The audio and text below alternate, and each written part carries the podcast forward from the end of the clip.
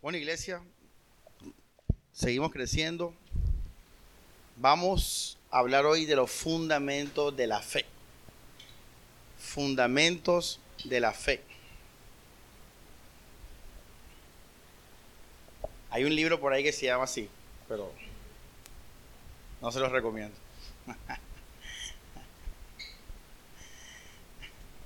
Esto es algo personal, no es objetivo, en el sentido, eso que les dije. Fundamentos de la fe. La enseñanza de hoy. Hoy vamos a literalmente a leer la Biblia y vamos a dejar que la Biblia sea la que siempre, como siempre, pues que hable.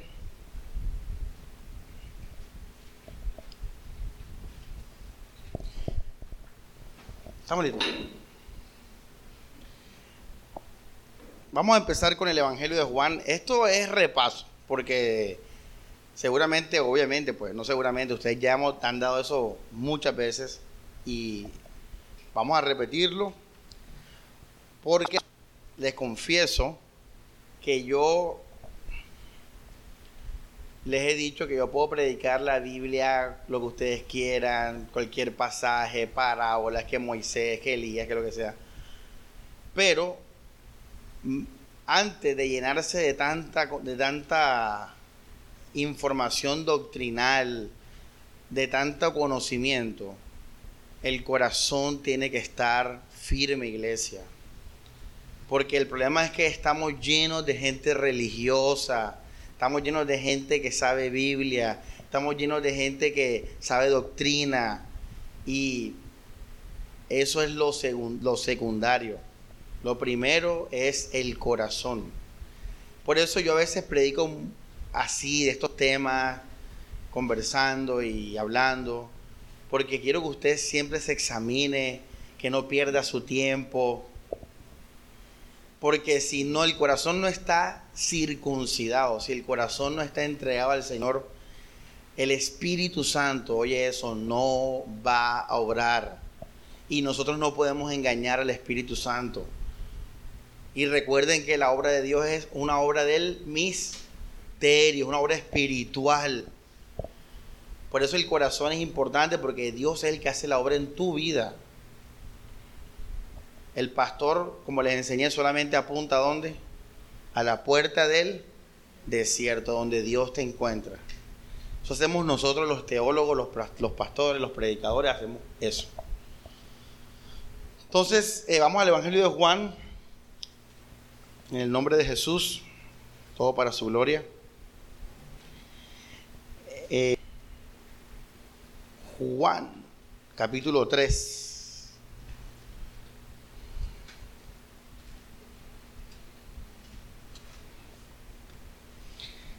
Capítulo 3.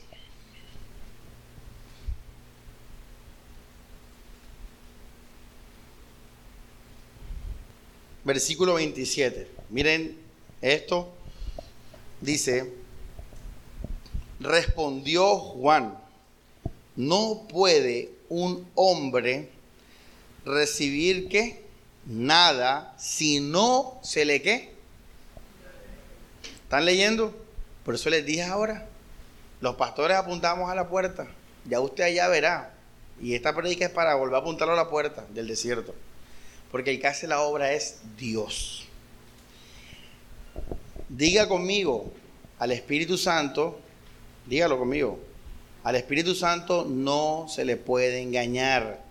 Tú me puedes engañar a mí. Tú puedes parecer cristiano ante los ojos de las personas, pero Dios conoce tu corazón. Y si usted, el corazón, no lo ha entregado, ¿se le va a conceder algo del cielo?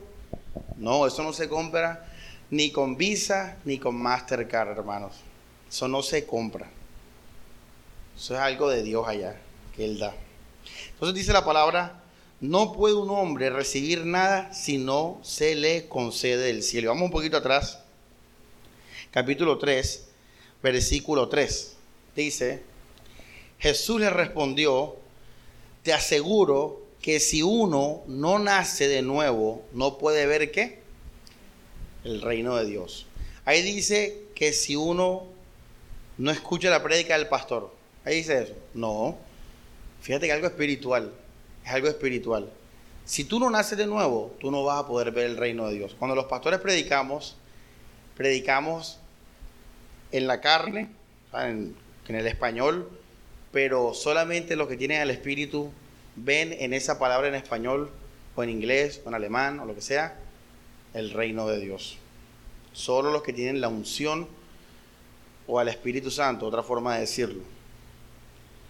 Entonces Jesús le dice a él, si uno no nace de nuevo a Nicodemo, no puede qué? Ver el reino de Dios.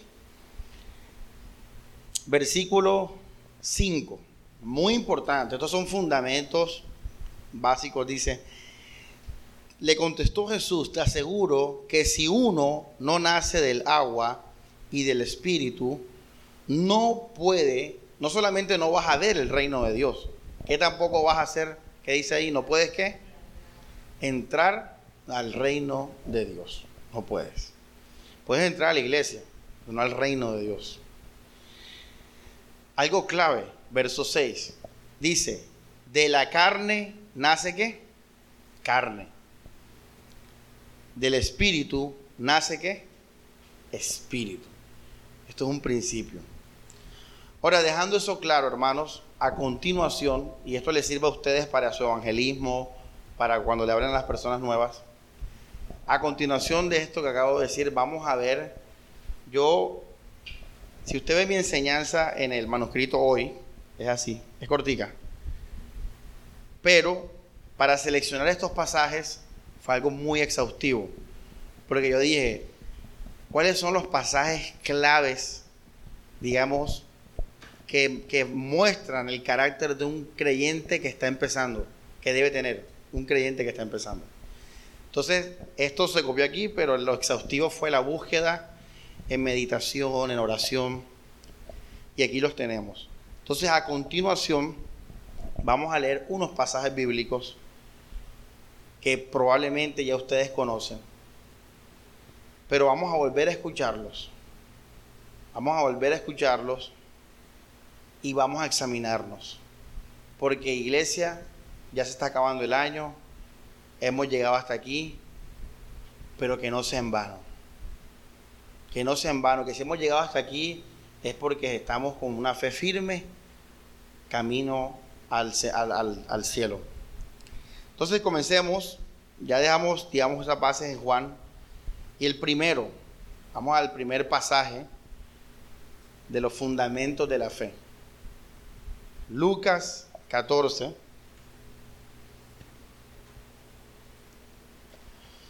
Versículo 26. Y lea la Biblia conmigo. Lucas 14, verso 26 dice si alguien viene a mí y no me ama más que a su padre y su madre, a su mujer y sus hijos, a sus hermanos y hermanas, y hasta su qué? Propia vida, no puede ser mi discípulo. Ahora, este pasaje, esta última parte que dice no puede ser mi discípulo, discípulo no se refiere a que Dios te va a decir, no, no vas a entrar, no vas a entrar. Porque es que yo dije que si tú no haces esto, tú no entras. No, no, se refiere a eso.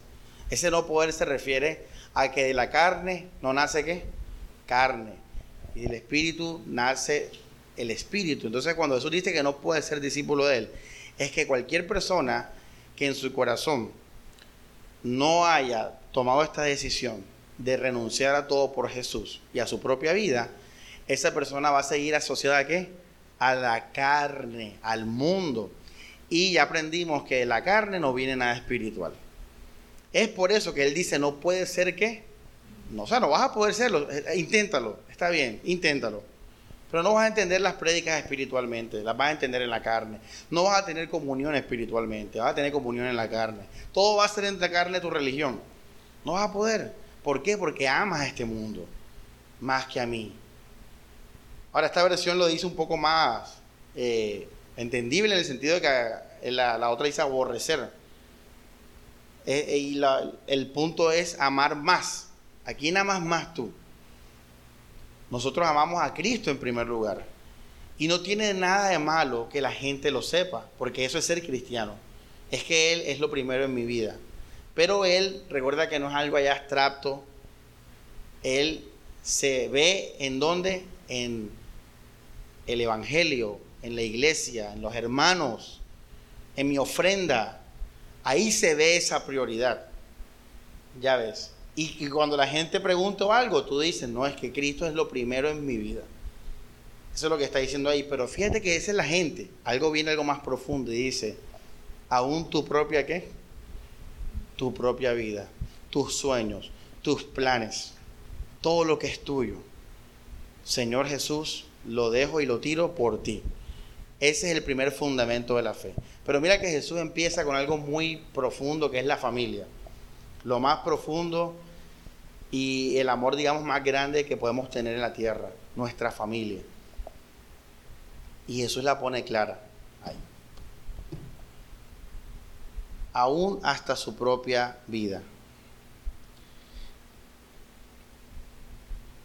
Versículo 33 dice, ahí mismo, Lucas 14, 33 dice, lo mismo cualquiera de ustedes quien no renuncie a sus bienes, no puede ser mi discípulo. Digamos que aquí viene, se complementa con la palabra bienes. Estoy leyendo la versión del pueblo, del peregrino. Vamos a entonces al segundo. Fíjate, iglesia, quiero que examines esto en tu vida. Que tomes una decisión y que la confirmes siempre. Y que la confirmes siempre. Y te voy a decir algo, esto no es emocional. Porque si tú vas ahora donde cualquiera, por ejemplo, si yo voy y abrazo a mi mamá ahora, yo voy a sentir qué cosa. Si uno abraza a la mamá, bueno, suponiendo que tienes una buena relación con tu mamá, ¿qué vas a sentir? Sabrosura. Amor, sabrosura, calentura buena, no, mala, sino porque es, es amor de tu mamá. Si estás con tus hijos, ¿qué vas a sentir? Lo mismo, sabrosura, todo eso, porque eso es el amor. Entonces tú no puedes guiarte por la emoción porque Jesús no nos está abrazando físicamente, ni la iglesia nos está dando a cosas emocionales. Tú tienes que tomar una decisión en tu mente, en tu mente una convicción. Y sientas lo que sientas, no mirar atrás. Ojo, sientas lo que qué, sientas, firme, para adelante. Con la cabeza, con los ojos y el rostro y la cabeza firmes hacia Cristo. No importa lo que sintamos. Porque acuérdate que las emociones son parte de qué? De la carne. Así que tú no te puedes guiar por las emociones. Sino dice la Biblia, renovándonos en el espíritu de vuestra qué? Mente, aquí. Mente, para adelante. Siento lo que sienta, lo que sienta.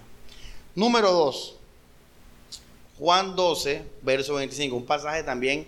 Y estos pasajes tenlos ahí, apréndetelos porque esto, esto es lo, lo básico de un cristiano que está empezando, para tus futuros discípulos, por fe. Juan 12, verso 25.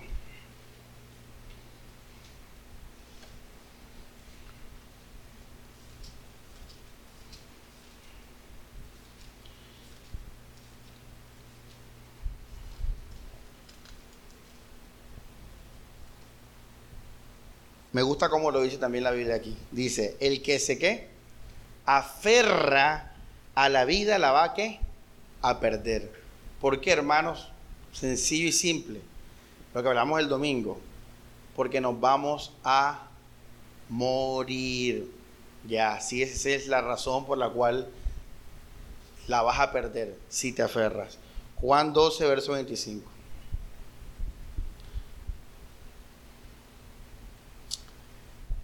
El que se aferra a la vida, la pierde. ¿Qué es lo contrario a aferrarse, hermanos?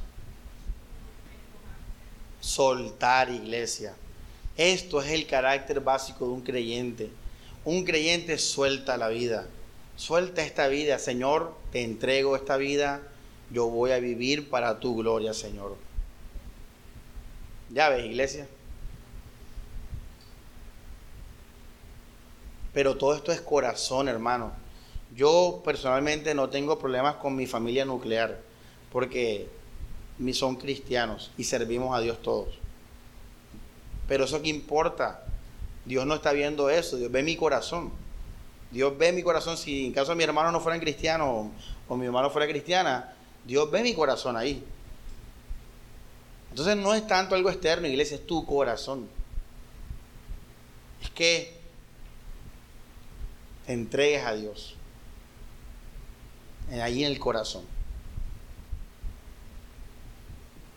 Lo externo es lo, lo secundario.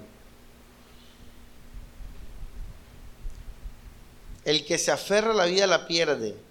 El que desprecia, este me encanta. El que desprecia la vida. Yo dije, el que... Esta no es la versión. Dice, el que desprecia la vida, iglesia, en este mundo, mira cómo lo dice. La conserva para qué? Vida eterna. El domingo, ¿se acuerdan? la conserva para vida eterna. Ahora, tú decides pues. Pero este es, este es el camino del Señor. El que, verso 26, el que quiera servirme, que me siga, síguele. Y donde yo estoy, estará mi servidor. Si uno me sirve, lo honrará el Padre.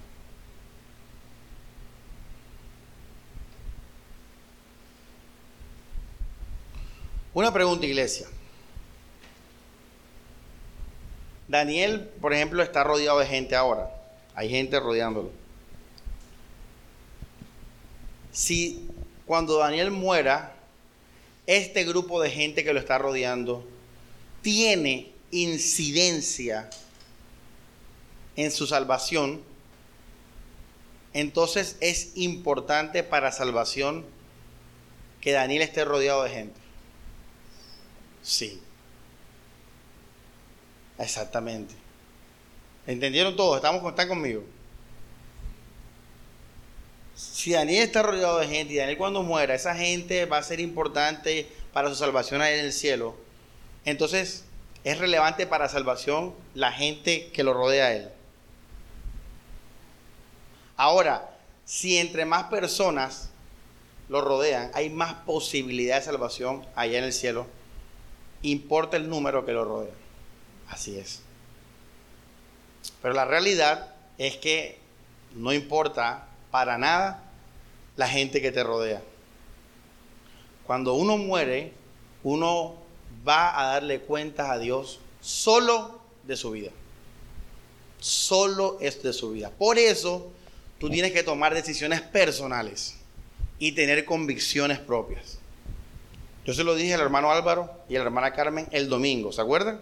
Al final de la prédica le dije, una cosa es usted y otra cosa es usted. Se lo dije, porque ellos están ahí los dos de esposos, por ejemplo, cualquiera de los esposos acá. Entonces, hermanos, si la salvación es algo que tú vas a responder por ellos solo, tú tienes que hacer estos pasos tú solo en tu corazón, no por nadie no estimulado por nadie, porque esto es algo personal.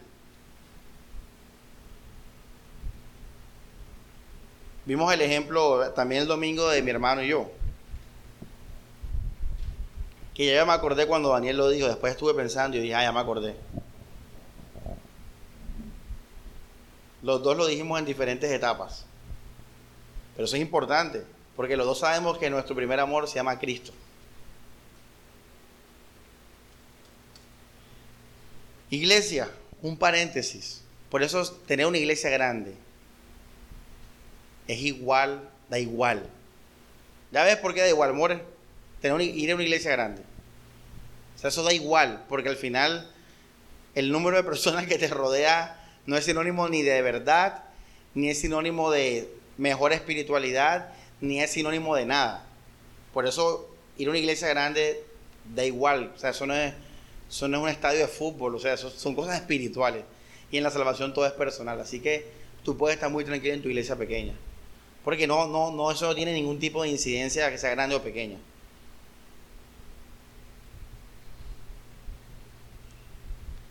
Eh,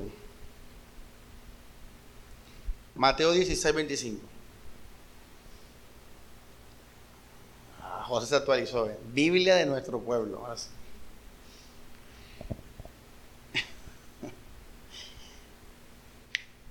Mateo 16, 25. Vamos a leerlo. Mateo.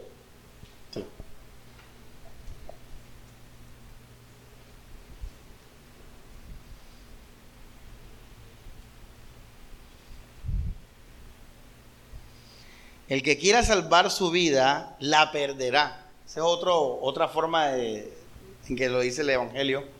Dice, el que quiera salvar su vida, la perderá. Pero quien pierde la vida, ¿por qué?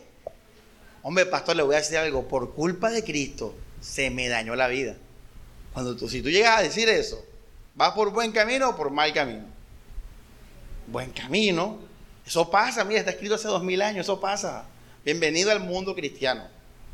Oye, si tú formas a tu discípulo con estas cosas del comienzo, te vas a ahorrar un poco de cosas. Te vas a ahorrar una cantidad de cosas. No vamos a perder tanto tiempo. Hay gente que, se da cuenta de esto después de 20 años cristianos y después se van para el mundo. O cuando viene la prueba, como dice la, la palabra del sembrador, se apartan. Ya todos los, los ex hermanos que habían y ahora gozando del mundo, como Demas. Qué cosa, ¿eh? es increíble, ¿eh? Bueno, que aquí no haya, nadie más en eso. Ningún Demas. Levanten la mano los Demas. Diga, reprendo, pastores. Vamos a... Entonces tenemos hasta ahora cuántos puntos? Dos puntos. Vamos rápido que hoy juegan los Chicago Bulls. Tengo que ver el partido eso. Lucas, este es el tercero, 12, 32, 33. Si ustedes estudian las predicas, ustedes, ay, pastor, fácil, eso fue lo que no tema manada pequeña, porque a vuestro Padre. Ese es el tercer punto. Lucas 12, 32 dice, no temáis manada pequeña, porque a vuestro Padre le ha placido daros el reino. Verso 33. que poseéis, dad limosna, haced bolsas que no se envejezcan, tesoros en los cielos que no se agote, donde el ladrón no llega, ni polilla destruye. Lo tercero, hermanos, es que nosotros también tenemos que renunciar en el corazón a las riquezas. Tenemos que renunciar a las riquezas.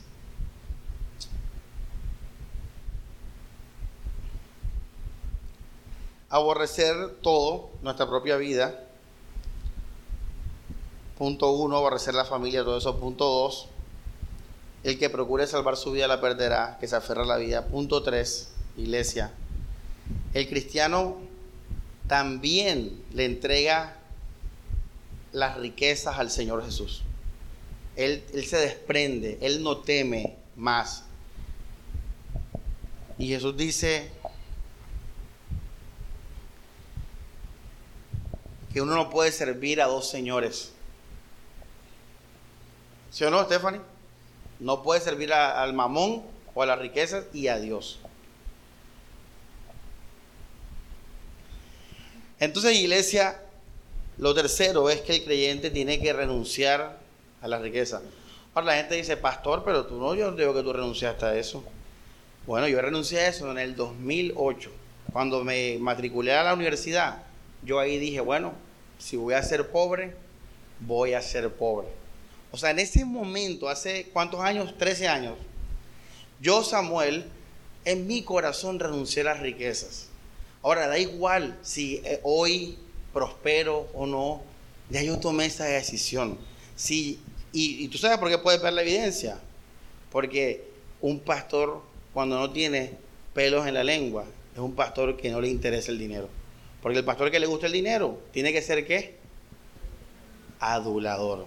Exactamente. Si a mí me gustara el dinero, yo tuviera todos los que se fueron aquí sentados, apechichados, consentidos. Entonces uno, yo renuncié a eso ya. Esto es básico, iglesia.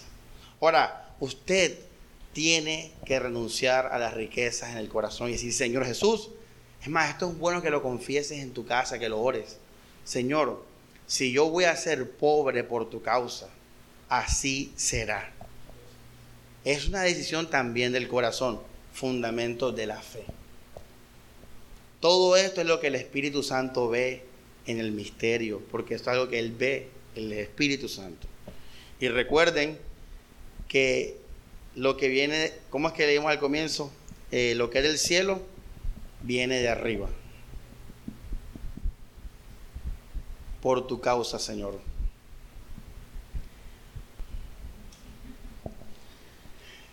Ninguno puede servir a dos señores, porque o aborrecerá al uno y amar al otro, o estimará al uno y menospreciará al otro. No puede servir a Dios y a las que riqueza. Un creyente renuncia a la riqueza. Cuando usted no acepta un mejor salario por tener más tiempo para Dios, usted está haciendo esto. ¿Sabías eso? Usted sabe por qué usted va a trabajar y usted por qué cuida el trabajo. Dígalo, por el trabajo. Uno no, uno no ama el trabajo, no, yo no amo, o sea, uno, uno lo hace por el pan y el sustento. Por eso uno cuida el trabajo. Ya ves. Entonces, cuando, cuando a ti te dicen, oye, mira, ven acá, te vamos a ofrecer un mejor salario, pero tienes que trabajar los domingos. No, nada, yo no. No, vas a trabajar más horas, tampoco. ¿Por qué? No, porque yo, yo tengo que tener tiempo para mi vida espiritual, que es lo más importante. Y dejas de ganar dinero, ahí hiciste eso. Ahí hiciste eso. Ahí eso es un cristiano que ya vio, ya renunció a eso en su corazón. Y cuando viene la prueba, se evidencia. Porque yo dije, bueno, Señor, yo renuncio a la riqueza. ¿Y qué son las riquezas? Recuerda, no es ser rico, no es, es comodidad, placer y seguridad. No lo olvides. Comodidad, placer y seguridad. Eso es la riqueza. Entonces, hacia adelante. Cuarto, Primera de Corintios 1.18.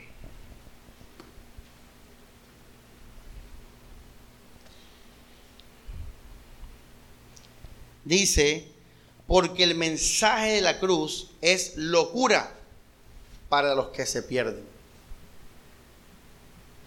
Pero para los que no, para que los, me gusta como lo dice aquí, dice, pero para los que nos salvaremos es fuerza de Dios o poder de Dios. Para los que nos salvaremos, me gusta eso como lo dice ahí. Es fuerza, poder de Dios. Iglesia, el, cuarto punto es entender que yo soy un loco para el mundo. Que esto es locura para el mundo. Que esto es al revés a lo que el mundo va. Tienes que entender eso. Porque si no, vas a entrar en crisis. Te vas a confundir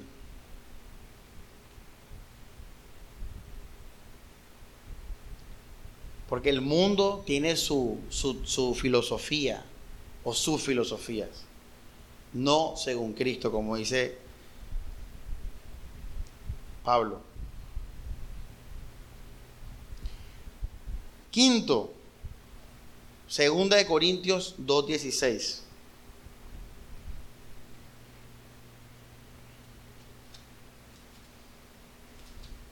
Dice, para estos olor de muerte que conduce a la muerte. Yo, si yo soy un cristiano firme, si yo soy un cristiano fiel, si yo soy un cristiano que he hecho lo anterior de corazón y lo vivo, entonces yo voy a oler a qué? ¿A qué vas a oler, hermana Grace? A muerte. ¿Para quiénes? Para los que se qué? se pierden. O sea, para el mundo, para la mayoría. Así que si te gusta la popularidad, this is not your place. Si te gusta la popularidad, si te gusta eh, que la gente esté, te rodee mucha gente, este no es el lugar. Olor de muerte, así vas a oler, iglesia. Locura y olor de muerte. Juan 15, 6. Esto se lo enseñas al que, al que quiere ser cristiano, amorosamente. Y él te va a decir, hombre, ¿sabes qué? Yo no voy para eso. De un y ya, te ahorraste un cristiano de 10 años ahí enredando la iglesia. 6. El mundo os odia. Esto no es que nos va a odiar o nos odiaba, no, nos odia. Porque ellos no ven a Dios, no ven a Cristo, no aman a Cristo. Juan 15, verso 18. 16. Juan 15, 18. Disculpen. Dice, si el mundo los odia, sepan que primero me odió a mí. La gente le gusta el Jesús de la Navidad, porque ese Jesús son muñecos y películas y eso no hace nada. Pero si Jesús estuviera vivo, lo volvieran a crucificar. Porque él sí hablaba y confrontaba. Por eso a la gente le gusta la Navidad, porque son muñecos y eso. Pero dice la palabra, si el mundo los odia, sepan que a mí primero me odió. Y vamos al versículo 33, dice, disculpen, 16, 33. Dice, les he dicho esto para que tengan paz en mí. Dice, en el mundo tendrán que sufrir. Oye iglesia, mira, aprendete esto. Esto no es algo nuevo para nosotros. Yo le decía a Mari ayer que yo me toca aguantarme a alguien ahí con el quien yo... Ajá, no voy a decir más porque por tal vez algún día la persona ve la predica. molestando. Pero yo le decía a ella, lo que uno se aguanta por, ser, por ser creyente, por ser sabio, por ser manso, por ser humilde. Pero uno sufre persecuciones, calumnias, blasfemias, faltas de amor, odio. pero ya yo sé que eso está ahí para todos los creyentes. No te extrañes, mira, si tú eres un hijo de Dios, dice, en el mundo tendrán que sufrir, pero tengan valor, mira cómo lo dice, tengan valor, yo he vencido al mundo. Por eso Él es nuestra paz. Entonces, hemos aprendido lo de locura, orden de muerte, el mundo nos odia. Y vamos al último, fundamento de la fe. Gálatas 1.10.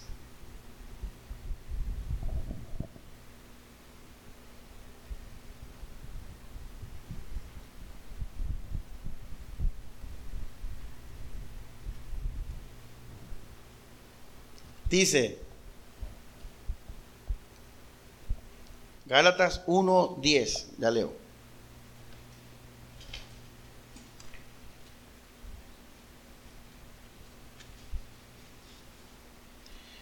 ¿Busco acaso la aprobación de los hombres?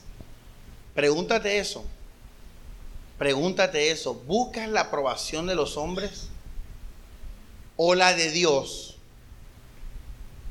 intento agradar a los hombres, si todavía quisiera agradar, ahí no dice si todavía agradar a los hombres, no, se va tu corazón. Si tú todavía quisieras agradar a los hombres, a cualquier persona, aún a tu pastor, aún a un hermano, el Espíritu Santo no va a obrar en tu vida. Nosotros le servimos a Cristo Jesús. Agradamos a Jesús. Yo, pastor, estoy aquí por Jesús. Yo a usted lo amo, pastor, porque usted me da la palabra del Señor, porque usted me lleva a Cristo. Yo lo honro por eso. Yo amo a mis hermanos porque seguimos a Cristo.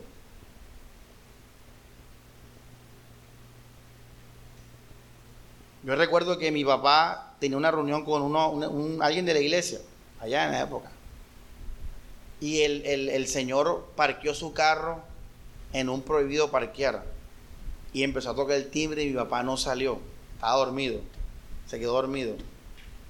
Y el Señor timbrando, porque yo fui el que lo, yo hablé con él y el Señor, oye, pero llama a tu papá que no sé qué. Y yo ya va, que se está despertando. Y llegó la grúa. Y se llevó el carro del Señor. Y el Señor era, era sencillo. No fue más a la iglesia. No fue más, se fue. Tremenda fe.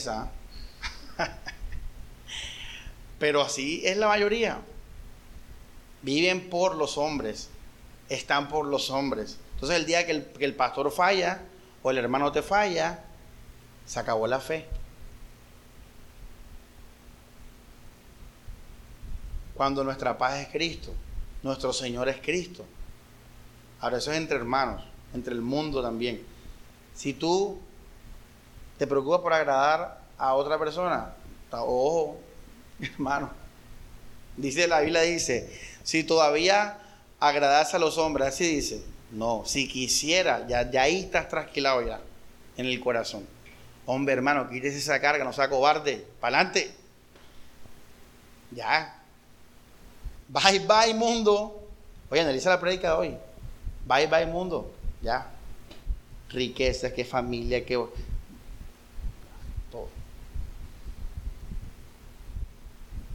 fundamentos de la fe. ¿Tú crees que yo te voy a llenar de doctrina? La Biblia tiene 66 libros, 27 aquí, 39, y el corazón tuyo ahí más mundano que no sé qué. Son la gente que después se va con conocimiento y eso se endurecen después. Esto es lo primero. Después sí puedes aprender todo lo que tú quieras de eso. Pero esto es lo primero. Dice, si todavía agradase, quisiera agradar a los hombres, no sería servidor de Cristo. Adivina con quién estaba peleando Pablo aquí. Nada más y nada menos que con los apóstoles Pedro y Juan. O sea, con ellos, mete con ellos. Y Pablo dijo firme con la doctrina. No voy a ceder a los judaizantes. Bueno, iglesia, vamos entonces a la parte final. Estos son los fundamentos de la fe. Todo en, en nombre de Jesús todo por Cristo. Por eso empezamos con el ser discípulo de Jesús. Ahí lo tienes, mira, ve. ¿Cuánto, ¿Cuánto llevamos de tiempo, José? Ya, ahí está. Iglesia, examínate. Ora, medita, toma decisiones para Cristo en tu corazón. Yo te apunté a la puerta. Y a usted le toca el resto. Si estás aquí, supongo que tú quieres seguir a Cristo. Bueno, este es el camino. Yo le decía al hermano Wilhelm el domingo, estábamos compartiendo que paradójicamente las iglesias, o irónicamente, disculpen, las iglesias ahora están predicando más para amar el mundo. Las iglesias te predican más para aferrarte a la vida, al mundo, a mejorártela. Qué cosa loca. Estábamos los dos compartiendo el domingo eso. Y decía, al revés. Por eso Pablo dijo, nuestra ciudadanía está ¿dónde? En los cielos. ¿En qué libro está eso? ¿En qué libro está eso? Nuestra ciudadanía está en los cielos. Es una carta de Pablo, lo dije ahora, hermano. Increíble que la vaya a guardar en la casa. Y me voy decepcionado como maestro. Están adivinando como dijo y nadie sabe. Bueno, déjalo así. Segunda oportunidad. Hermano en Filipenses. Está en Filipenses cuando dice nuestra ciudadanía está en los cielos, de donde está, Cristo. Porque si tú vives todo esto, tú vas a decir, no, juegue, me quedé sin nada. Y tú, bueno, la mío está en el cielo, allá está mi casa. Mi casa es allá. Mi heredad es allá. Mi tesoro es allá. Listo, iglesia, vamos en la parte final entonces. Bandera verde ya. Hermanos, nuestra cultura, nuestra cultura occidental, y esto usted tiene que saberlo, que está dominando el mundo entero, porque aún Occidente, la, filosofía occidental está influenciando a Oriente. Cuando hablo de Occidente, iglesia, hablo de Europa y América. del norte, América del norte como fundamentos filosóficos. El central y el sur, ya eso es, seguimos lo que ellos dictaminan. Pero escucha iglesia, Occidente hizo un adulterio hace mucho tiempo y casó a la carne con la Biblia. Casó la carne con lo espiritual. Hace mucho tiempo y lo sigue haciendo. Por esa razón las iglesias, mira, aún los pastores, hermanos, de mucho tiempo en el ministerio, ahora se están dejando crecer el cabello, usando tenis. Y aunque eso parece bobo, es profundo, porque ahí te das cuenta que esa gente se mueve por la cultura, por lo que está de moda. Porque esos pastores hace 10 años vestían con saco, con zapatos de cuero, bien, ahora están con el cabello largo, con el tatuaje, con los tenis. Yo no juzgo a los jóvenes porque somos de la cultura, pero que un pastor de 60 años esté con esa obra. Ahí dice, hey, esas iglesias. Entonces, hermanos, las iglesias de hoy en día están en dirección con el mundo. Por eso, esas iglesias, tú vas a iglesias y te vas a sentir como en un eh, como en un lugar de entrenamiento para la vida, para mejorar la vida en la carne. Pero hemos aprendido hoy que la carne no, no puede traer nada espiritual. No lo puede hacer, iglesia. Así que, hermanos, gracias a Dios que podemos trazar una línea, una diferencia entre el verdadero evangelio y la cultura. Pero usted tiene que entender que esto que estamos viendo es ser cristiano. Es esto, iglesia. No es el cristianismo ese cultural que está por ahí.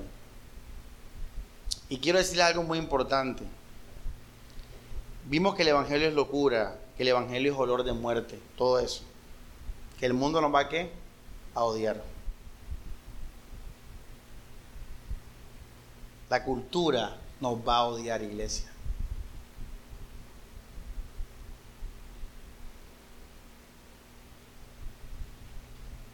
Por eso la, enseñanza se llama fundamentos, fundamento firme de la fe.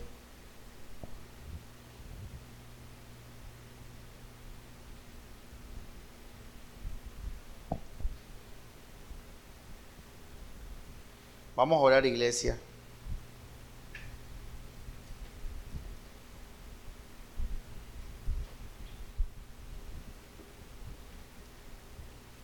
Purifícate, iglesia. Yo tengo una enseñanza pendiente, creo que la voy a dar el domingo, sobre la oración. La oración, iglesia, es el complemento final de la enseñanza. La enseñanza tiene tres procesos. Enseñanza, eh, meditación y oración.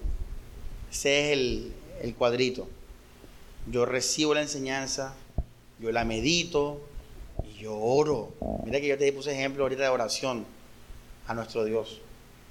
Decisiones a nuestro Dios. Hablar con Dios, decírselo. Jesús le dijo al Padre, Padre, si puedes pasar esta copa de mí, pásala. Pero no sea mi voluntad sino la tuya. Él oró. Esta iglesia, la oración es lo que va a sellar el ciclo de cada enseñanza.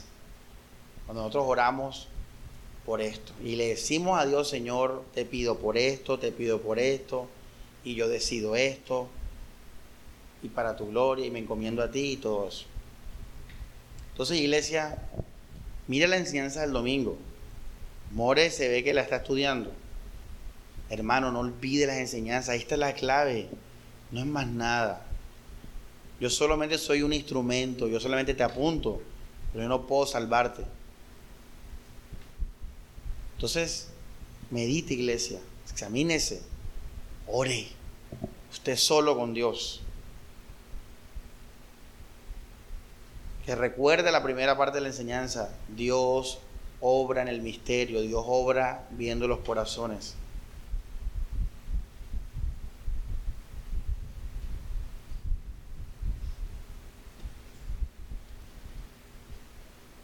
Bueno, vamos a orar entonces. Dios Padre, gracias por la enseñanza de esta noche, Señor. Nos encomendamos a ti, Dios, en el resto de la semana, Jesús. Confiados en tu obra, Señor. Confiados en tu voluntad, Dios, por la fe, Señor. Encomendamos el resto de la semana para tu gloria, Jesús. Señor, gracias por el privilegio de recibir tu palabra un día más. Que esta palabra, Señor, se anide en nuestros corazones, Dios. Que la atesoremos, Dios, para vida eterna, porque es palabra de vida, Señor, para tu gloria. Te alabamos, te bendecimos por todo lo que nos da, Señor. Gracias por tu paz, por tu amor y por la salvación, Jesús. Señor, y que nuestros hermanos, todos, Dios, sean diligentes, Señor, en buscarte sean diligentes en examinarse, Dios. Que todos, Señor, te sigamos con claridad, Dios. Te sigamos, Dios, de corazón. Te sigamos en espíritu y en verdad por la fe. Gracias, Señor, por tu palabra. Amén y amén.